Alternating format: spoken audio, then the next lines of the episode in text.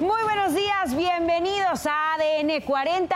Yo soy Mara Durón. Quiero invitarlo a que este viernes 30 de diciembre nos acompañe durante hora y media de información. Vamos a cerrar el año con lo más destacado de México y el mundo. De esta manera comenzamos con noticias para despertar.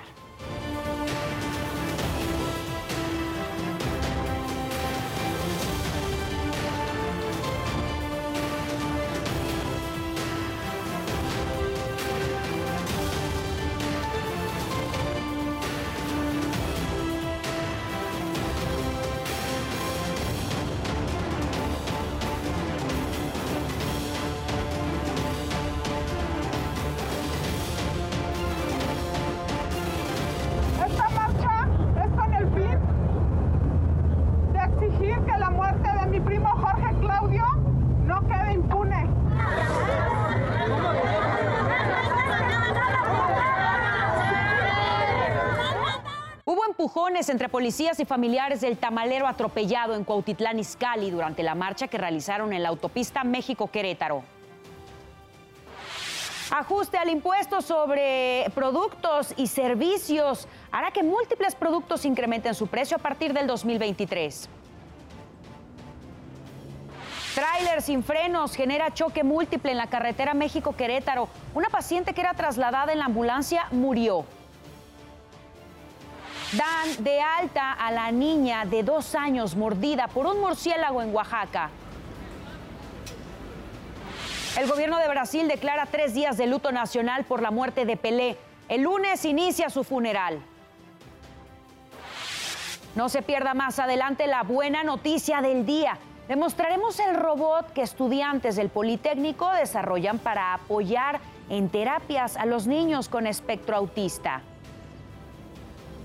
Nos vamos a las calles de la Ciudad de México. Isidro Corro, muy buenos días. ¿Cuál es el reporte? ¿Qué tal amigos? ¿Cómo están? Muy buenos días.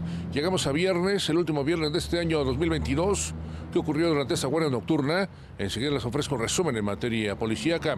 La policía capitalina cerró esta madrugada el cruce del eje 3 Oriente en la calle Lorenzo Botorini en la alcaldía Venustiano Carranza debido a una excavación que llevaron a cabo autoridades de Pemex. Detectaron una toma clandestina en este lugar.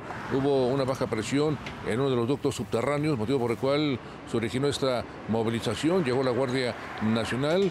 De hecho, trabajadores de Pemex escarbaron para detectar esta 감사합니다. Anomalía. Aún no la han encontrado. En más información, una persona fue asesinada a tiros en el cruce de las calles Dalia y Nuevo León, en la colonia Barrio San Cristóbal, en Tepepan, esto en Xochimilco. Todo apunta a una venganza. Esta persona quedó sin vida en un callejón. Y por último, tuvimos una volcadura en la esquina de las calles Carpio y Nogal, en la colonia Santa María la Ribera. Un vehículo se impactó con otro auto y volcó, quedando con el toldo hacia abajo. Una persona resultó lesionada. Bomberos laboraron en ese lugar. Amigos, reporte que tenemos esta mañana.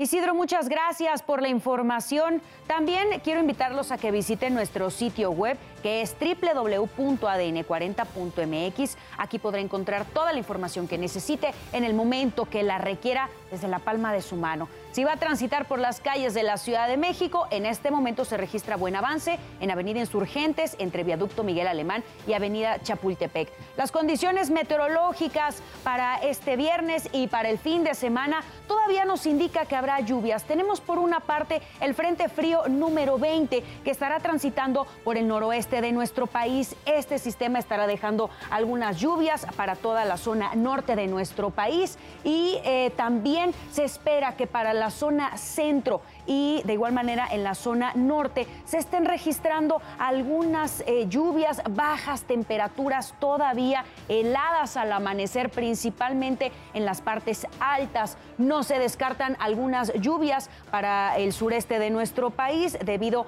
a que hay canales de baja presión. Téngalo en cuenta, abríguese muy bien. Si este fin de semana se va a reunir con su familia, con los amigos para celebrar el fin de año, es mejor hacerlo bien abrigados porque todavía durante la noche y madrugada se estarán registrando bajas temperaturas. Les recuerdo también que en ADN 40 evolucionamos y queremos estar más cerca de usted. Por eso lo invito a reportar a través de todas nuestras redes sociales con el hashtag Ciudadano en Tiempo Real cualquier denuncia, reporte o situación que le inquiete. En redes sociales denunciaron la patrulla que se estacionó en una ciclovía de Avenida División del Norte. Quiero recordarle también que mi compañera Saraí Uribe estará a las 12 del día leyendo todo lo que nos manden con el hashtag Ciudadano en Tiempo Real.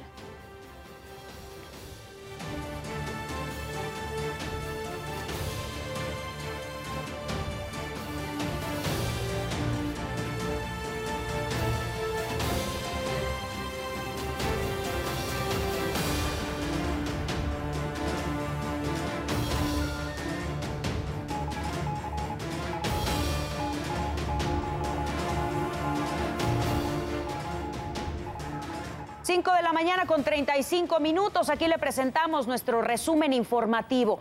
Estos dos sujetos que tienen pantalla incendiaron un domicilio en el municipio de San Luis Río Colorado en Sonora. Tomaron unas botellas y aventaron líquido a la fachada de la casa para después prenderle fuego. En la vivienda habitan dos adultos mayores. Sus familias interpusieron una denuncia para que las autoridades localicen a los agresores. Solo se registraron daños materiales. La Secretaría del Medio Ambiente de la Ciudad de México informó que el programa de verificación vehicular obligatorio para el primer semestre del 2023 iniciará el lunes 9 de enero. Esto porque durante la primera semana del año se llevarán a cabo trabajos de mantenimiento y actualización de los sistemas informáticos de los verificentros. Además, el calendario de verificación vehicular se aplicará de acuerdo con el color del engomado o al último número de, de las placas de circulación. El programa para la regularización de autos chocolate continuará por tres meses más en 2023. Así lo dio a conocer la Secretaría de Seguridad con su titular a cargo, Rosa Isela Rodríguez. De acuerdo al informe de marzo a diciembre, se regularizaron 1.047.142 vehículos usados de procedencia extranjera en 14 estados y se recaudó 2.600 millones de pesos que serán destinados para pavimentación de calles. La Corte Suprema de Perú determinó que el expresidente Pedro Castillo continuará en el penal de Barbadillo tras rechazar la apelación de su defensa contra los 18 meses de prisión preventiva que recibió el 15 de diciembre por los delitos de rebelión en agravio al Estado. Durante su audiencia, Castillo negó haber cometido el delito por el cual es señalado y aseguró que su detención se trata de una vergüenza política. 5 de la mañana con 37 minutos en temas de urbe. Por aproximadamente tres horas, la autopista México-Querétaro estuvo cerrada por un bloqueo que realizaron familiares del hombre que murió arrollado en Cuautitlán, Izcalli. Esta marcha es con el fin de exigir que la muerte de mi primo Jorge Claudio no quede impune, que el asesino que anda ya libre disfrutando de la vida con su familia no va a quedar impune esto. Entre gritos que piden justicia y porras para Jorge Claudio, familiares y amigos bloquearon la autopista México-Querétaro luego de realizar una marcha en el municipio de Cuautitlán Izcalli. A días de que fue liberado el culpable de la muerte de Jorge, los familiares decidieron cerrar la vialidad para exigir su captura. Ahora lo que pedimos es que nos den una explicación de qué es lo que ha pasado y por qué la fiscalía dejó libre al tipo este. El día de ayer vimos en las noticias que el señor Ken Omar ya había huido de su domicilio. Entonces queremos saber por qué esa información ni siquiera no, nos la ha dado el... Ahora sí que ninguna autoridad. Nosotros nos enteramos a través de la televisión que ya había huido el responsable. Jorge Claudio se dedicaba a vender tamales junto con sus hijos. Hoy, sus hijos exigieron que la fiscalía no deje impune la muerte de su padre. Mencionado, es, es este, una marcha para tener justicia porque hay muchas inconformidades en todo este caso y queremos que nos detallen todo, queremos que se presente el, fiscal, que nos entreguen carpeta de investigación y así poder proceder. Al bloqueo llegó el equipo antimotín del municipio, por lo que se registraron algunos empujones en la manifestación.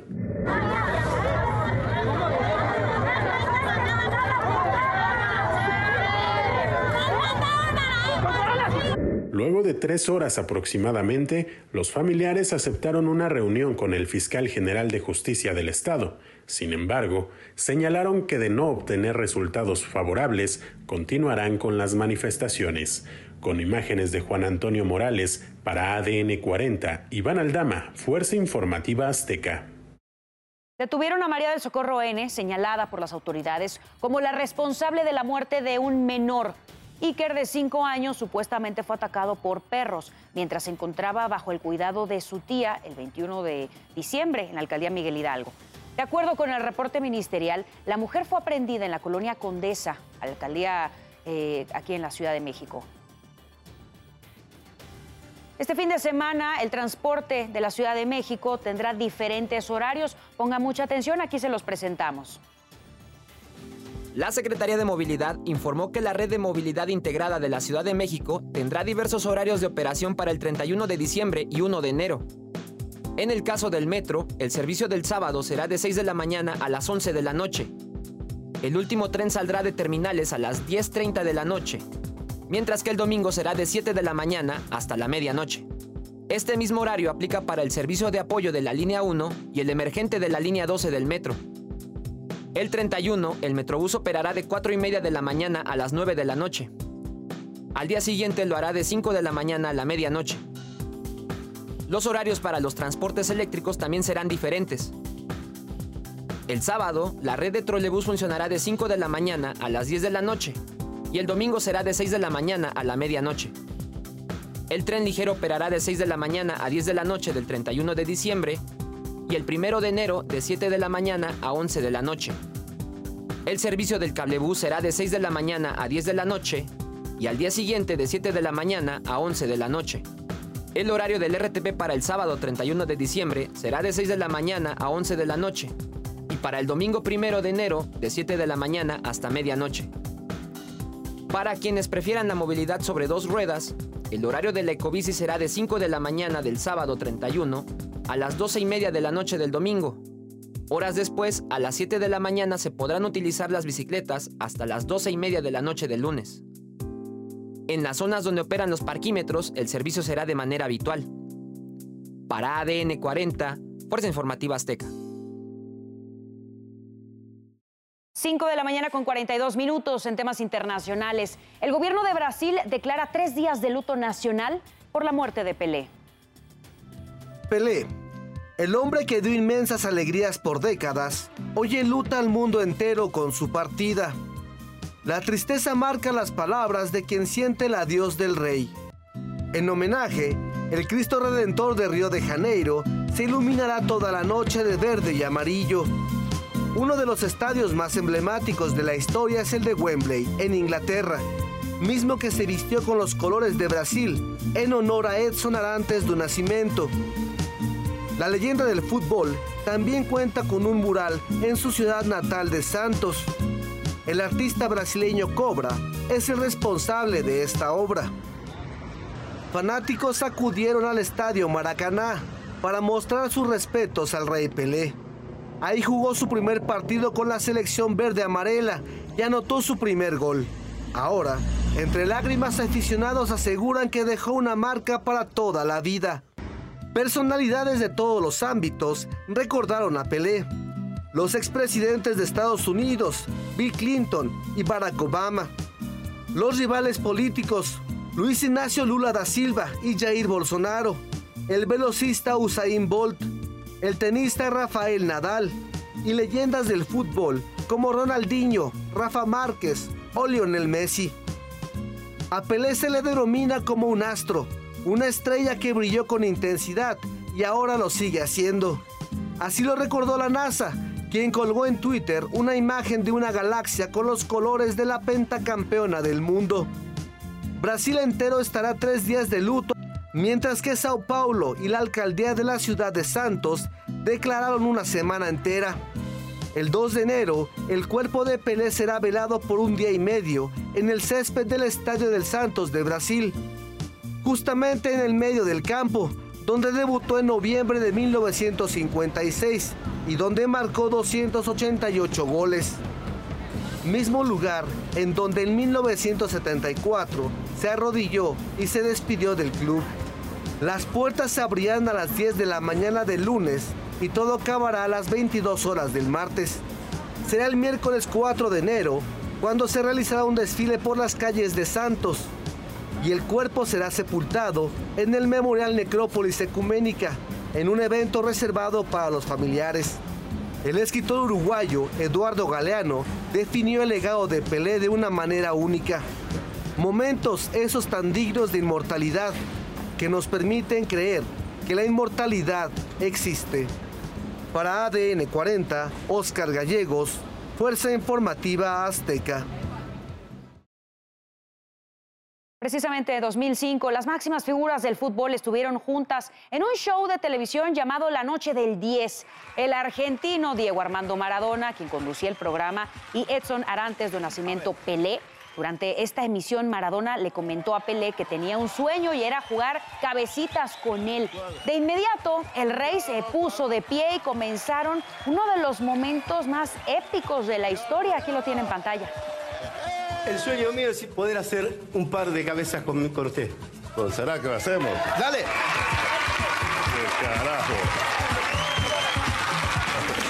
A ver.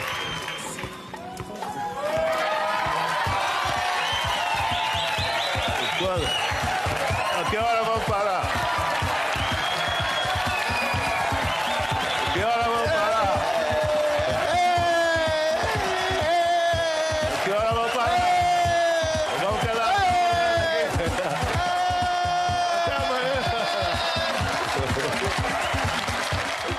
Varios deportistas lamentaron el deceso del rey Pelé, entre ellos Ronaldinho, quien mandó el pésame a la familia y despidió al eterno rey.